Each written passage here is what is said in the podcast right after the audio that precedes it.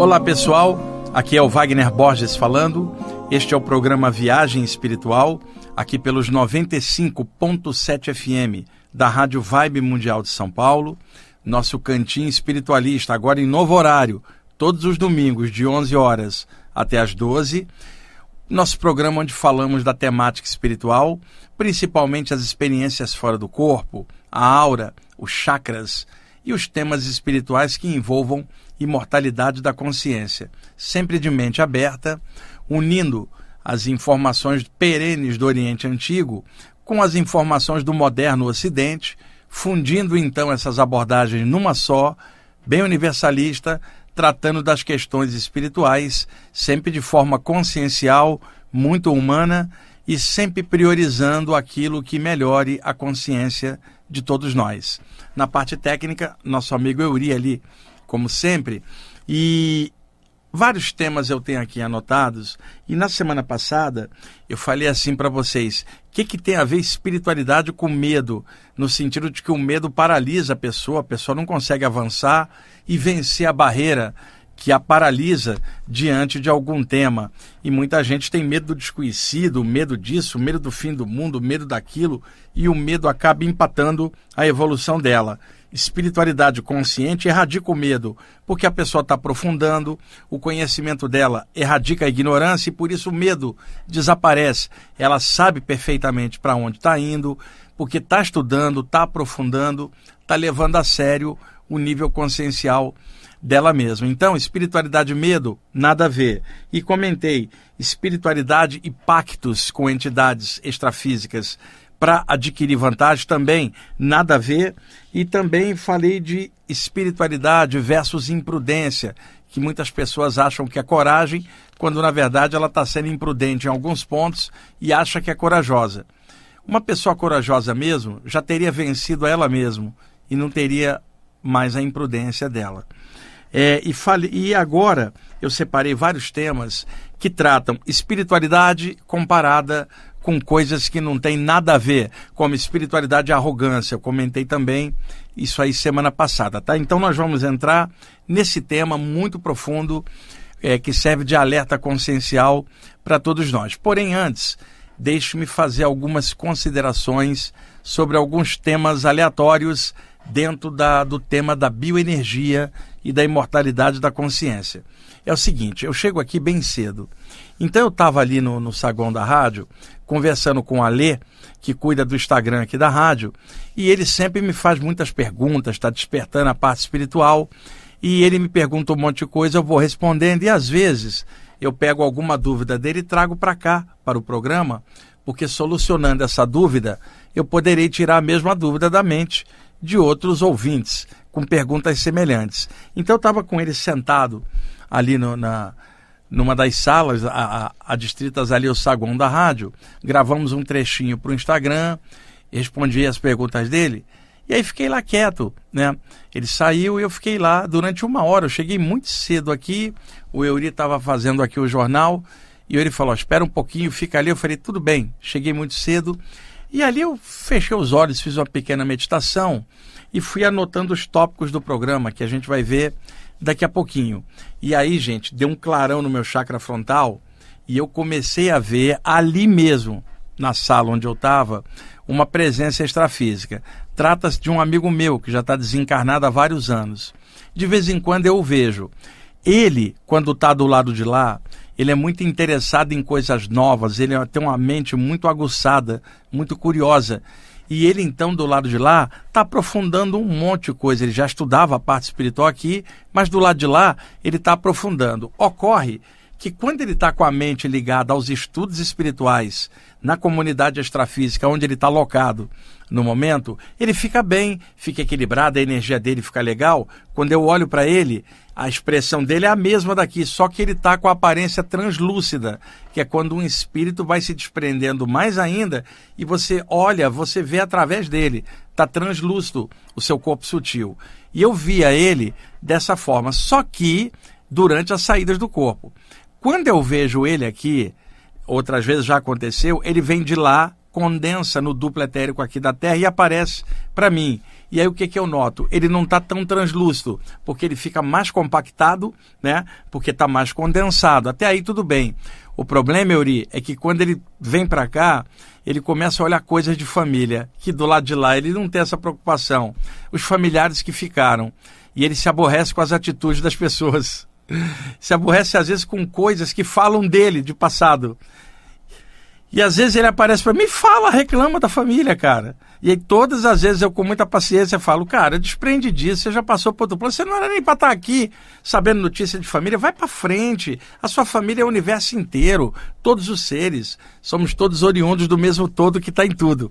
E eu sempre com muita paciência falo, foca na luz, cara. Você quando está pensando na luz, você tem tanta coisa legal, mas quando você fica pensando em trica-trica e intriguinha de família aqui, você fica opaco, né? Passa para lá de lá, vai para lá. Euri, ali na sala hoje eu perdi a paciência com ele hoje, cara. Não, perdi a paciência, mas sem ficar assim irado, não. Perdi a paciência e falei para ele o que tinha que falar. Ele começou a reclamar e falou: como que pode as pessoas serem assim, Wagner, em relação a familiares dele? Como que podem estarem falando de mim tantos anos depois e coisas que eu deixei aqui estão mexendo e falando? Falei assim, cara, ah, é a última vez que eu vou conversar com você sobre isso. Desencana, cara, desapega. Você tem tanto potencial porque você fica ligando com trica-trica de família, cara, né? Quer saber do seguinte? Vaza on, sobe, canta para subir. Não fica mexendo o saco com lamentação. Pô, você já tem conhecimento suficiente para ir na direção da luz. Eu falei para ele: visualiza o sol na sua frente, aquela estrela enorme, incandescente, e entra nela. Você não vai queimar, você está no corpo espiritual. Fica ali dentro um pouquinho e deixa o sol queimar tuas mágoas. Falei para ele, deixa o sol queimar tuas lamentações. Você não estuda? Entra lá com o teu corpo astral, cara. Eu não posso fazer isso com o corpo físico. Você pode. Sobe, vai, entra na luz e não enche o saco. Imagina, as pessoas pensam que espíritos são divindades ou seres do além. São pessoas do lado de lá alguns voltados para a luz e outros ainda com tranqueira na mente. O meu amigo, ele é uma mescla, pensou na luz, ele fica bem, Yuri. Fica pensando em trica-trica aqui de passado, ele fica ruim. Imagina, então estou contando isso, foi aqui no, na, na, na, numa das salas da rádio, e hoje eu não aguentei, eu falei para ele que tinha que falar, mas de forma dura, porém com esclarecimento, né? E tomara, acho que ele nunca mais vai aparecer reclamando, viu, Uri? Acho que tomara que ele entre do sol, vai para a luz e me esqueça também, né?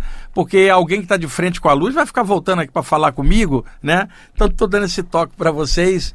O apego é uma coisa muito séria e às vezes, mesmo a pessoa passando por lado de lá, estando com a mente arejada, já estudava a parte espiritual, tem maguinhas presas, tem coisinhas, tranqueirinhas mentais que todo mundo tem, mas alguém que já está passando por lado de lá, vai para a luz, né, cara? Some, entra ali na luz e vai se fundir com as estrelas e vai fazer o que você merece agora. Você não está mais preso à terra, não paga boleto, não precisa ir no banheiro, não tem dor de dente, não tem dor de barriga. Vai, vaza on, vai conhecer o infinito. É o que eu gostaria de fazer se eu tivesse desencarnado.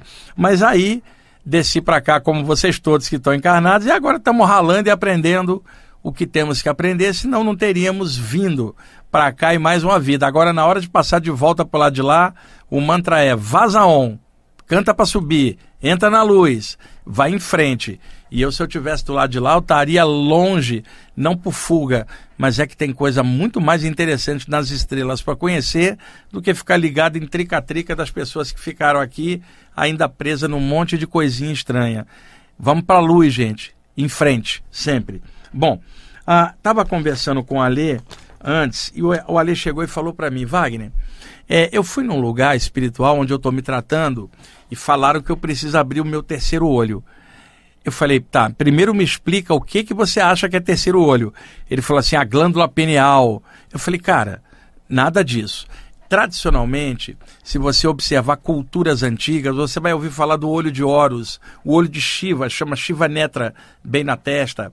A Bodhisattva Tara, no budismo tibetano, tem um olho aberto também na testa, além de nas mãos e nos pés. Então, o terceiro olho seria a visão real que dissolve as ilusões e faz você ver a realidade. O Shiva, deus hindu, se diz que quando ele abre o olho, ele destrói o mundo. Isso é uma metáfora. Imagina o Euri, está com uma névoa em volta dele, cheia de ilusões. Essa névoa é chamada Maya em sânscrito, ilusão. Shiva chegaria dançando, Euri, e com o movimento das mãos dando passo, limparia essa neve e falaria: Olha aqui a verdade, olha o real, sai da ilusão, né? Euri, desperta, olha o real aqui. Então, nesse sentido, Shiva abriria o terceiro olho dele, Euri, e daria uma rajada no, na sua testa. Para quê? Para matar a tua ilusão. Então, quando se fala que quando o olho de Shiva, Shiva destrói tudo, é porque ele destrói a ilusão e o mundo ilusório que a pessoa criou na mente dela, trazendo-a para a realidade. Por isso, Shiva é chamado Nataraja. Nata é senhor, Raja é real, senhor da realidade. Então, o que, que acontece? Falaram para ele abrir o terceiro olho e disseram que era pineal. O terceiro olho é mais ligado ao chakra da testa. Agora, o chakra da testa está ligado com a glândula hipófise e o chakra coronário ligado com a glândula pineal, que está embaixo dos hemisférios cerebrais, bem no meio do crânio. Quando a energia cósmica entra pelo topo da cabeça e atravessa o cérebro, ela vai incidir em cima da glândula pineal, também chamada epífise. E o chakra frontal, quando capta energia, ela vai fluir diretamente na glândula hipófise, também chamada pituitária. Então, em algumas áreas, quando se fala terceiro olho, é a testa, em outras, o chakra coronário. Vai depender do contexto e, do grupo que a pessoa está. Mas aí ele falou: é, me disseram para abrir o terceiro olho, eu vou ter clarividência com a pineal. Não, clarividência é o chakra frontal. A glândula pineal tem a ver com o chakra coronário e expansões da consciência. É que na internet, um monte de gente trocou chakra e glândula. Tem gente que acha que a pineal está ligada ao frontal e o frontal ligado à hipófise. É o contrário. É linha reta. Puxa uma linha reta do alto da cabeça atravessando o cérebro, você vai incidir abaixo dos hemisférios cerebrais na glândula pineal puxa uma linha reta da testa para dentro, você vai encontrar a glândula hipófise, isto é, anatômica, e muita gente confundiu esses chakras com as glândulas correspondentes. Então, disseram para ele: você precisa abrir a clarividência, né, para você ver o que, que você quer, ampliar a intuição, abre o terceiro olho. Eu falei, cara, para abrir clarividência, você tem que estar tá preparado para conviver com o que você vai ver. Nem tudo é luminoso, tem coisa terrível que se vê também. Então tem que haver uma infraestrutura consciencial para que a pessoa aprenda a conviver com a possibilidade de tudo que ela vai ver.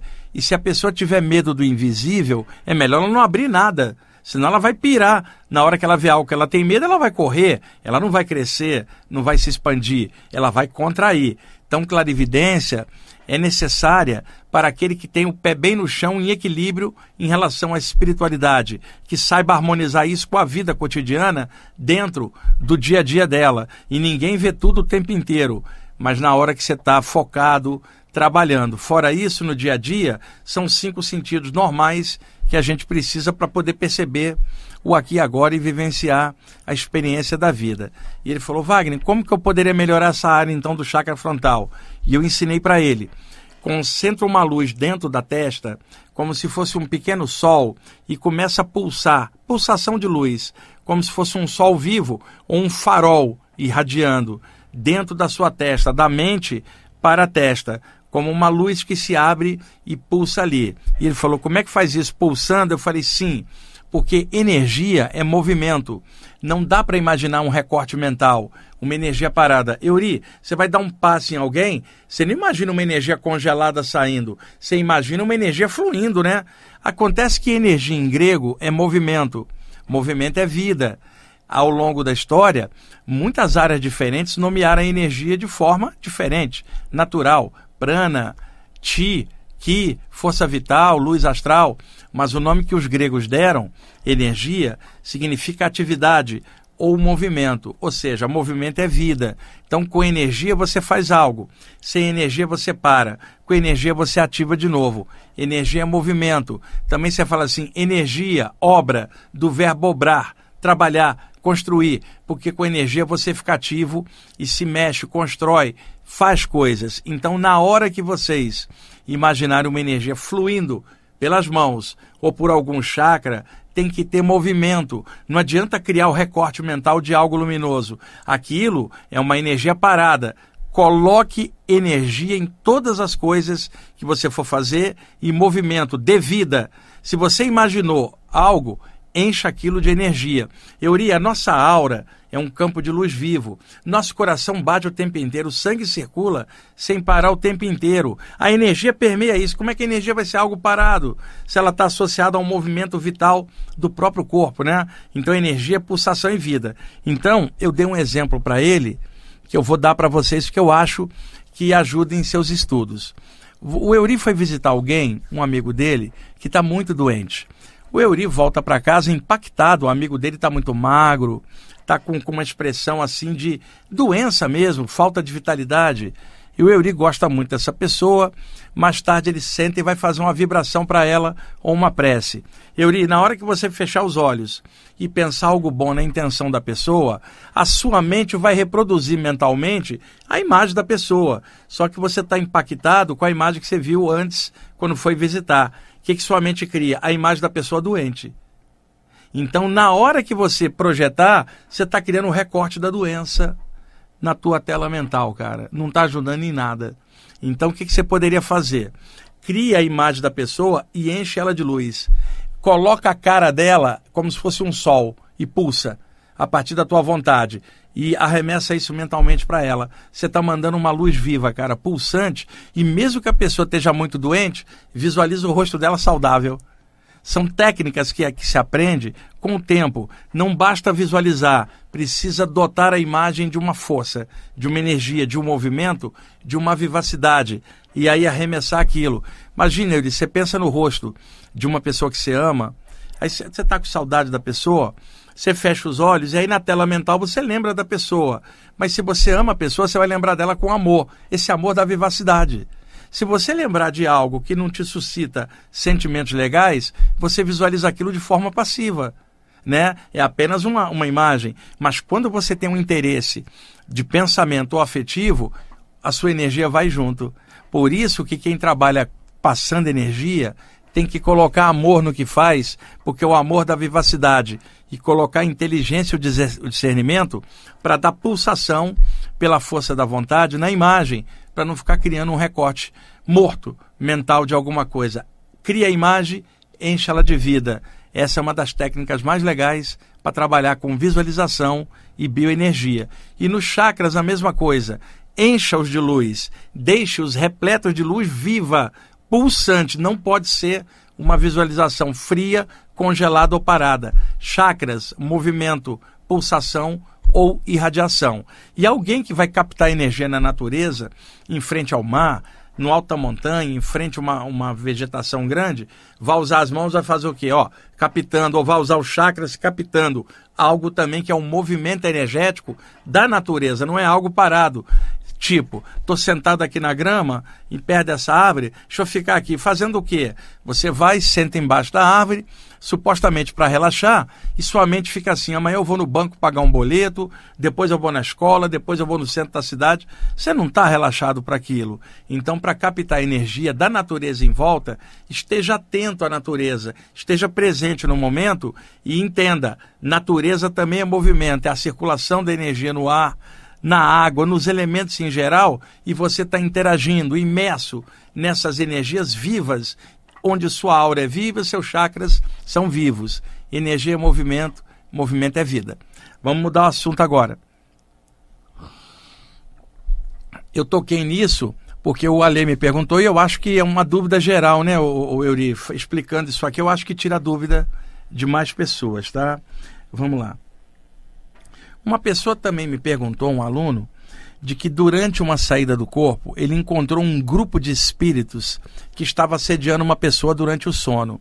Esses espíritos tinham plasmados chicotes, chuchos, aqueles instrumentos de bater que os romanos usavam, e alguns artefatos plasmados, alguns deles, inclusive, estavam plasmados como centuriões, como se fossem detentores da verdade, senhores da lei, dentro da ilusão da mente deles. E eles então plasmavam objetos com os quais eles criavam a ideia de espancar alguém batendo com esses objetos. E aí essa pessoa me perguntou, Wagner, estava fora do corpo. Se um deles me batesse, não era para aquele objeto plasmado me atravessar, né? Aí eu expliquei para ele: se você está projetado fora do corpo, com o corpo astral muito condensado e tem uma entidade ali pesada na sua cola, ele vai criar um artefato energético dentro da tua vibração, que, ou seja, com aquele artefato ele não conseguiria interferir em alguém, mas em você ele vai conseguir se tiver algum tipo de relação com você às vezes até de vida passada. Ele cria o artefato, ele pode inserir, como eu já contei em programas anteriores, ou pode bater, que na verdade não é bater, é criar o contato da energia do objeto plasmado com a aura do corpo espiritual. Se você estiver na sintonia daquilo, vai bater. Assim como aqui, eu posso sofrer o impacto de um elemento que é tão material quanto o meu corpo material. Se você estiver fora do corpo e vier uma entidade na tua mesma vibração condensada, vai haver contato para que você atravessasse a entidade ou o objeto te atravessasse, você teria que estar um pouco mais sutil, menos condensado. E esta que é a diferença. Em processos de obsessão, as entidades obsessoras conhecem bem a assinatura energética da vítima e aí criam artefatos energéticos dentro dessa configuração para daí afetá-la. Agora, se a pessoa está fora do corpo, qual é a defesa dela? Estende as mãos extrafísicas e dá um passe. Enche de luz, como se suas mãos fossem dois sóis. Aí nada pega, tudo muda, a condensação muda e você não vai ser afetado de forma alguma. Entenda, não são impactos físicos, são condensações energéticas em forma de chuchos ou porretes extrafísicos para tentar afetar alguém, como se fosse um porrete eletrificado, feito de energia, para bater no campo energético e criar um curto-circuito. É que eu estou usando uma metáfora, um curto-circuito, zoar a energia da pessoa num processo de desequilíbrio através de ataques extrafísicos. A defesa é projeta a luz, pulsa a luz dos chakras astrais, não tenha medo, não desafia ninguém, mas não tenha medo pensamento firme, ergue a consciência para um poder maior no universo e manda ver com as tuas mãos, com firmeza, mas não no sentido de se sentir superior à entidade que está ali, ou, ou, tipo assim, a luz ganha e o mal perde. Isso não é uma batalha, tá? É você apenas irradiando energia. Se trabalhar direitinho com energia, não há problema. Além de não sofrer a intrusão psíquica de outra energia, você ainda irradia para desmanchar essas, esses construtos energéticos, psíquicos, você desmancha eles com a tua energia e a tua força de vontade. Por isso que é importante autoestima alta e manter energia em movimento. Opa, peraí, deixa eu irradiar a luz, que aí a luz dissolve as trevas e aí vamos caminhar em frente com mais consciência, sem medo, para o infinito. Vamos lá, Euri, quanto tempo? Dois minutos? Tá. Passou rápido, você adiantou o relógio de novo? Tá bom. Você voltou esse velho hábito, né? Tá bom. é, uma pessoa me perguntou também, um aluno, qual é a diferença de cordão de prata para antacarana? Eu já falei nisso em programas antigos. Cordão de prata é uma expressão metafórica que vem do Eclesiastes da Bíblia, capítulo 12, versículos 6 e 7, onde o pregador da Bíblia, que se supõe fosse o sábio Salomão, sob pseudônimo, fala que no momento da morte rompe-se o cordão de prata, o espírito sobe ao céu, o corpo desce à terra, significando que havia um elo que ligava espírito e matéria e que na hora da morte ele se dissolve e a pessoa se desprende. Ele chama de cordão de prata, por uma metáfora. Séculos depois, os ocultistas, em homenagem ao pregador, nomearam o conduto energético que liga o corpo sutil ao corpo humano nas saídas do corpo de cordão de prata, né? Mas muitos nomes surgem: cordão astral, linha da vida, elo prânico, linha de ti, são muitos nomes mas 80% da literatura mundial de saídas do corpo, no Ocidente, na verdade, que não tem tanta coisa no Oriente sobre esse tema, chama de cordão de prata. Não é uma corda e não é de prata, né, pessoal? São metáforas. Cordão no sentido de ligar duas partes. Prata, porque brilhava e lembrava para o pregador o brilho da prata. Tá, então cordão de prata é uma coisa, é uma expressão vinda do Eclesiástico. Me dá mais 30 segundinhos, Euri, você desconta no final. Antacarana é uma expressão que vem do sânscrito, muito usada por ocultistas também. Anta significa fio, ligação ou conexão. Carana, causa. Quando você fala antacarana, o fio que te liga à causa maior das coisas. Então veja, cordão de prata, a interligação entre o corpo astral e o corpo físico, ou seja, um conduto energético interligando veículos de manifestação. Antacarana significa que, mesmo encarnado, nenhum de nós está desligado do universo. Estamos ligados a um fio maior, a Deus, que é a consciência maior sobre todos nós. Mesmo no corpo, estamos ligados ao infinito. Isso é antacarana, não é um fio de prata. É uma metáfora significando que o tempo inteiro estamos conectados com o todo. Né? Alguns falam com o eu maior, antacarana, não é o mesmo que cordão de prata. Alguns autores confundiram as coisas. Vamos para o intervalo, Yuri?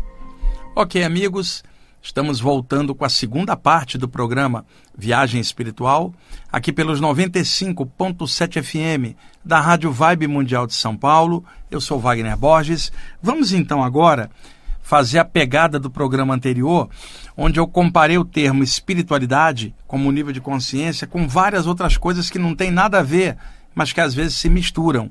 E o objetivo disso é criar alertas, reflexões conscienciais para todos nós, eu incluído, que militamos dentro da área espiritual, seja lá em que linha for. O fato de eu estar explicando aqui esses temas não significa que eu estou bem resolvido com tudo isso. Não, nenhum de nós está. Estamos aqui na Terra para aprender um monte de coisa, reavaliar outras e tocar a bola em frente. Agora, uma coisa é certa: se houver progresso real aí no teu desenvolvimento, isso vai ser traduzido numa alegria interna no seu coração que independe de situações de fora também vai ficar em você um contentamento pelo fato de estar tá abrindo horizontes para coisas tão incríveis, além dos cinco sentidos convencionais, além do comer, beber, dormir, copular e morrer sem sentido. E é uma honra estar tá mexendo com isso, por isso eu sempre acho que alguém que tem acesso a conhecimentos espirituais e está dentro dessa vibe, ama tudo isso, tem que estar tá dotado de uma alegria enorme, porque isso é uma chance enorme numa vida tão caótica aqui na Terra, tão comprimida, poder ter a liberdade de estudar esses temas conscienciais e isso o Brasil oferece com fartura. O que nós temos é o problema organizacional material, né, Yuri? Aqui é uma zona, tudo desorganizado. Só que espiritualmente é uma liberdade de expressão muito grande, né? Aqui tem umbanda, tem cabala, tem ocultismo, tem espiritismo, tem de tudo. E só no Brasil poderia ter um amálgama tão grande de coisas. Aí alguém diria, mas os Estados Unidos também é um caldeirão racial. Só que lá você não tem abertura de temas espirituais como você tem aqui no Brasil em várias áreas, meio que mesclados ao cotidiano de muita gente, né? O brasileiro, como povo, tem um lado psíquico bem aflorado e tem a liberdade espiritual de fazer isso aqui no Brasil. Agora, materialmente, nós estamos presos de, de isso já há muito tempo, né, há muitos anos, de uma desorganização social enorme que causa violência, pobreza e tudo que a gente vê em volta, a gente fala, pô, que país é esse? Eu estou muito honrado de estar no Brasil, encarnado aqui no momento. Adoro estar aqui e dificilmente eu conseguiria fazer espiritualmente em outro lugar aquilo que eu consigo fazer aqui. Uma rádio igual a Mundial, quantas tem no mundo? Com tanta gente aí falando de coisas espirituais legais. Então, é, vamos valorizar mais o lugar onde a gente está. Então eu peguei espiritualidade no sentido comparativo com coisas nada a ver, como alerta para nós todos. Vamos lá então? Deixa eu especular com vocês. Olha só. O que, que tem a ver, é, Euri, espiritualidade com racismo, cara? Não era para uma pessoa que é um estudante espiritual já ter erradicado qualquer ideia racista da mente dela. Mas imagina, pessoal, um estudante espiritual julgando o outro pela cor da pele ou com preconceito, isso não é um estudante espiritual. Tem nada a ver espiritualidade com isso. Veja, matéria é energia condensada. Tudo é energia em graus variados de condensação. E se a matéria é energia condensada, o corpo físico é energia condensada. Então a cor da nossa pele pode ser branca, negra, amarela ou vermelha, mas a essência do nosso corpo é energia, é a cor da luz. Essa é a cor real de nós todos, a cor da luz, a cor da energia. Agora, a cor do nosso corpo pode ter variações e pigmentações de pele diferentes. Agora, a cor do nosso caráter vem do pensamento, não vem da pele. E aí é que está. Por que, que algum estudante espiritual, que naturalmente amplia a, a, o horizonte, o caráter expande, vai ter a diferença com outro ser humano por cor de pele? Realmente, nunca consegui compreender isso, mas eu conheci muita gente assim. E às vezes, quando eu comento isso aqui, tem gente que depois envia mensagem criticando: ah, eu sou racista, o que isso tem a ver com isso? Tá, dentro da parte espiritual não bate isso com, com nada, né? E outra, pega uma pessoa que é cristã, onde que vai bater para um cristão ser racista? Por exemplo, Jesus não, não, apoiaria isso de jeito nenhum.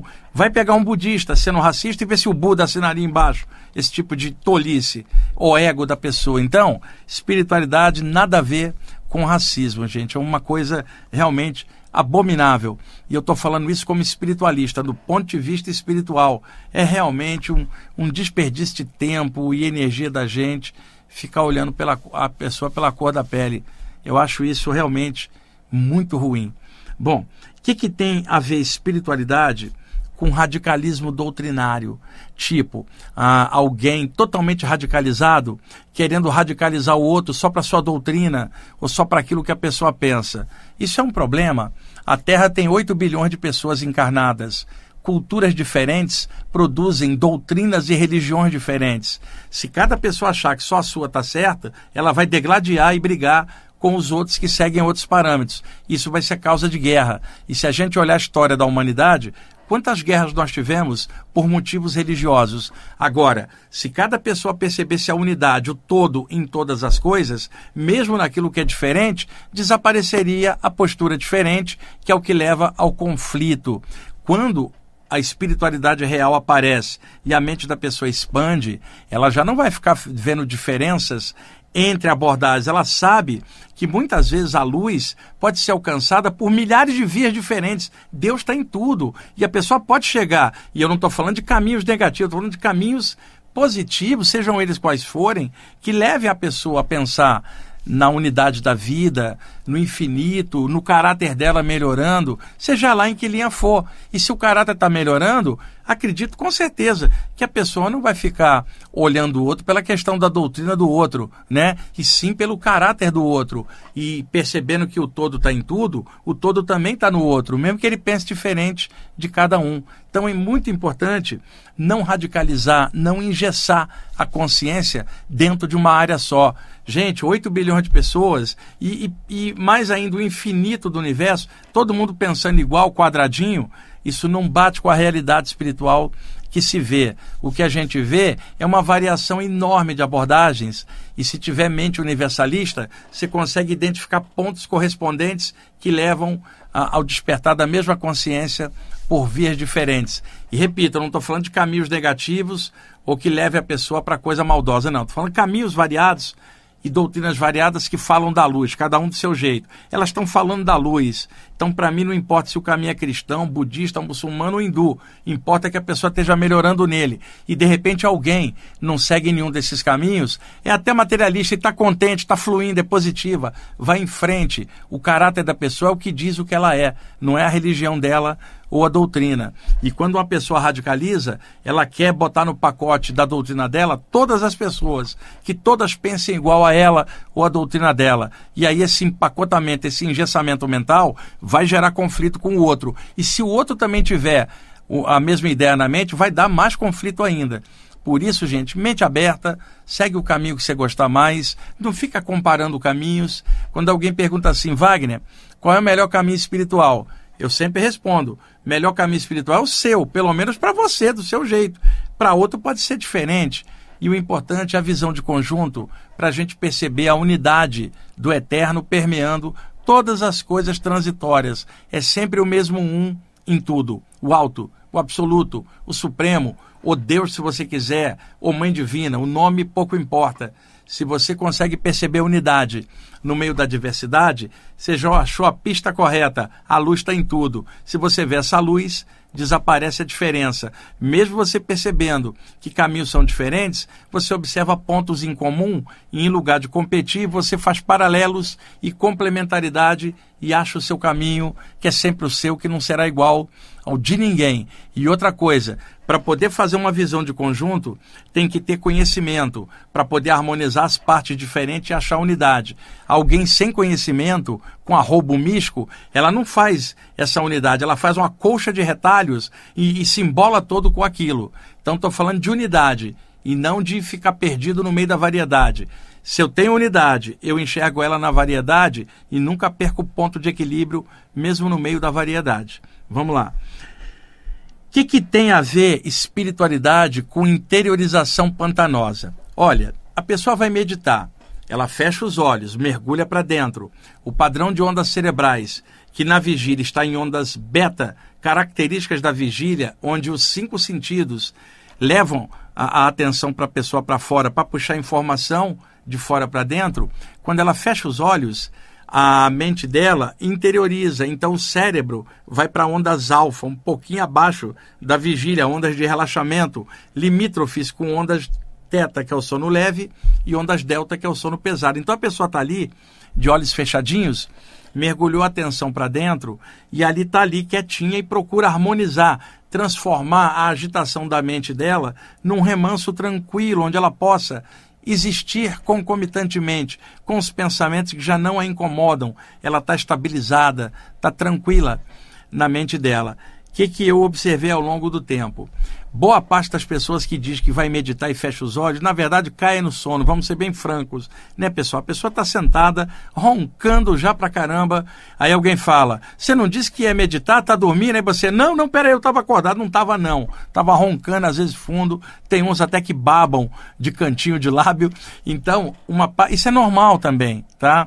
Agora, o que é ruim e que não tem nada a ver com espiritualidade é a pessoa fechar os olhos mergulhar para dentro e ficar presa dentro da mente dela.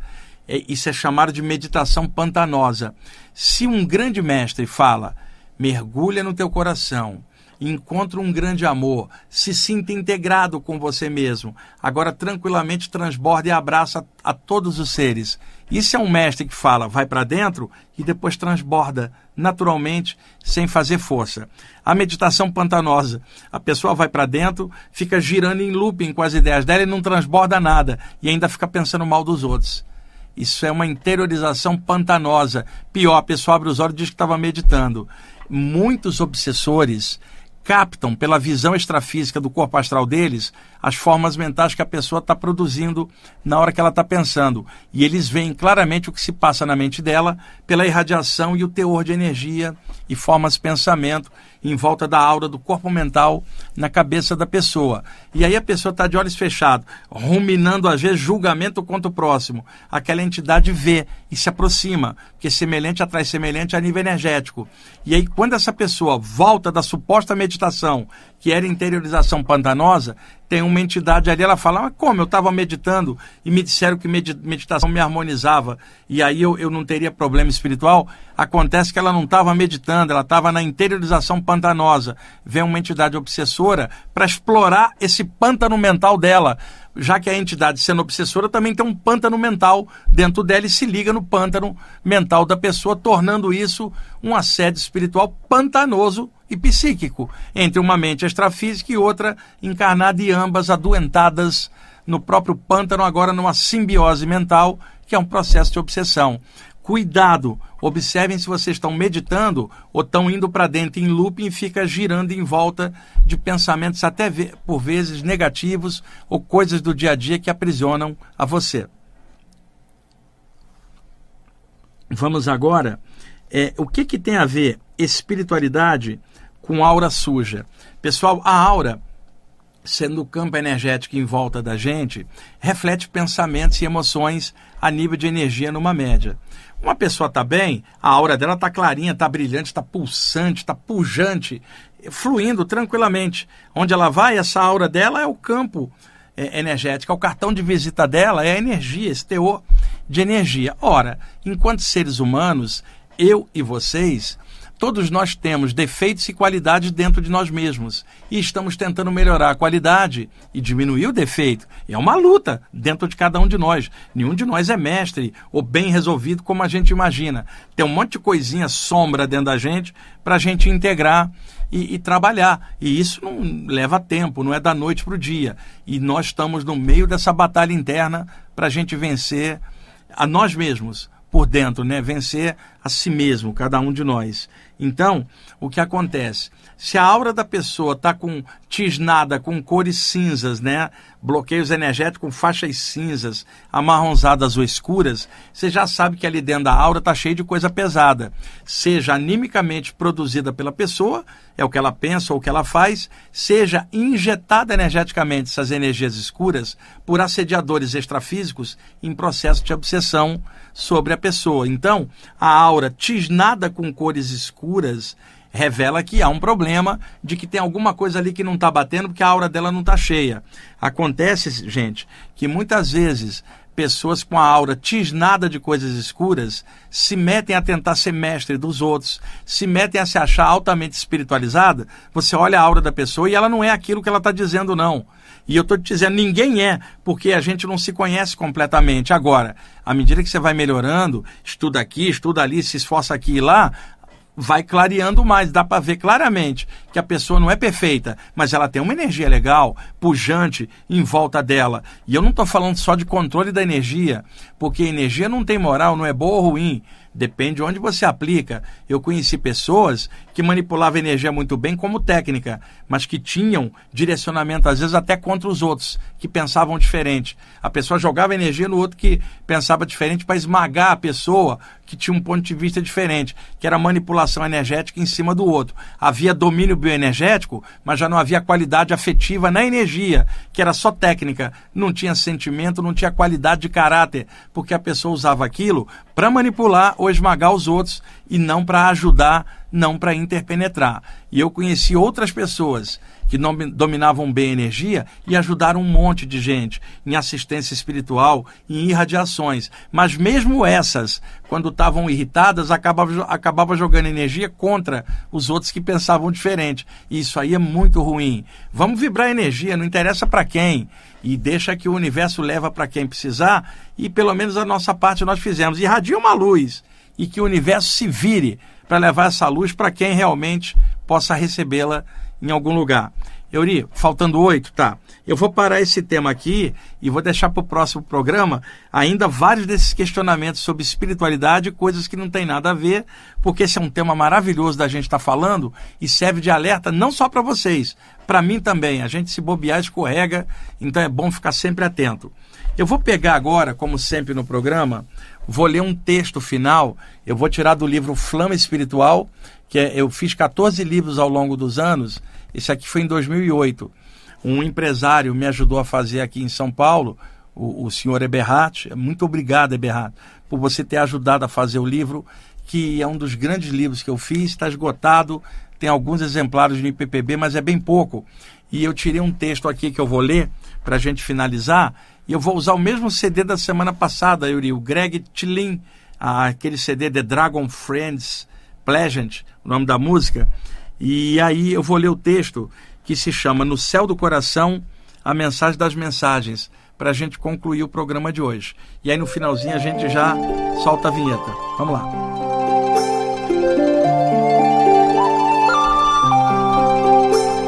Não é lá em cima que se recebe alguma mensagem e nem é cá embaixo, nem em canto algum do espaço. É no céu do coração que o lance rola. É no espaço entre os sentimentos verdadeiros.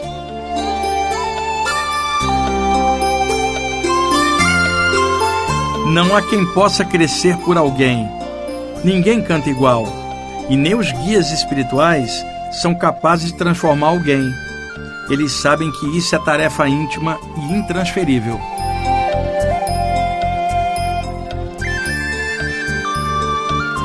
Mas eles podem passar toques legais. E se a pessoa se tocar, realmente as coisas mudam.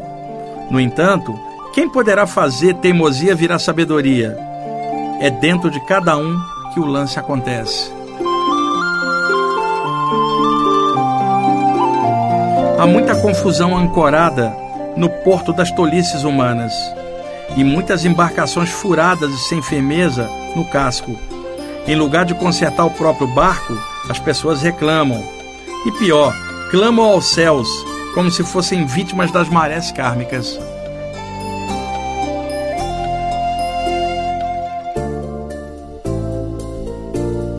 Quem é esperto e desperto já descobriu a verdade. Só cresce quem se esforça.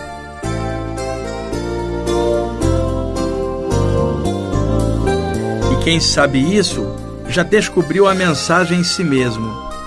E mais, ficou contente, e seus guias espirituais também.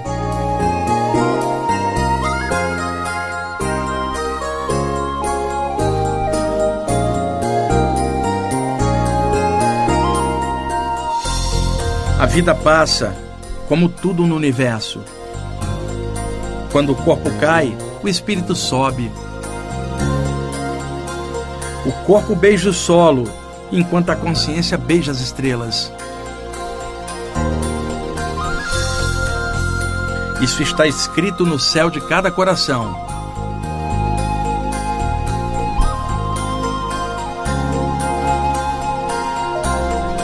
Foi o Papai do Céu que escreveu, com letras de luz. Basta ler em si mesmo.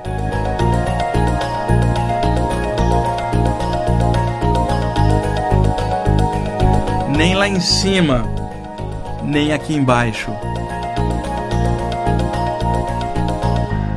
O lance é dentro de cada um. Quem descobre isso, compreende e fica feliz da vida, como deve ser. E agora, pessoal, fiquem com o finalzinho da música e tudo de bom para vocês, paz e luz.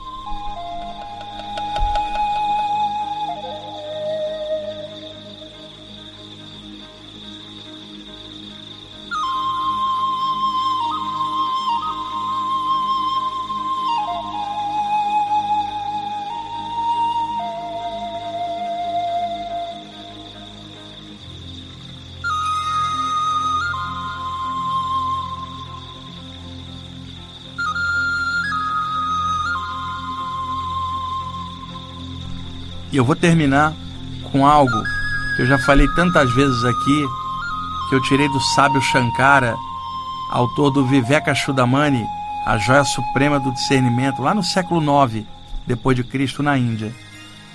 Em homenagem às almas livres, Shankara um dia falou o seguinte, pessoal: Há almas livres, tranquilas e magnânimas, que, como a primavera, fazem bem a todos são almas livres e ajudam a humanidade na longa travessia das existências seriadas. Inspiram aos homens a consecução das boas atitudes e os levam na direção do porto da consciência cósmica. Essas almas livres fazem isso sem esperar nenhuma recompensa ou reconhecimento. Fazem isso apenas por sua própria bondade. E são estas almas livres que sempre dizem que há uma luz que brilha mais do que bilhões de sóis juntos e que é a essência da alma. Essa é a luz que mora no coração.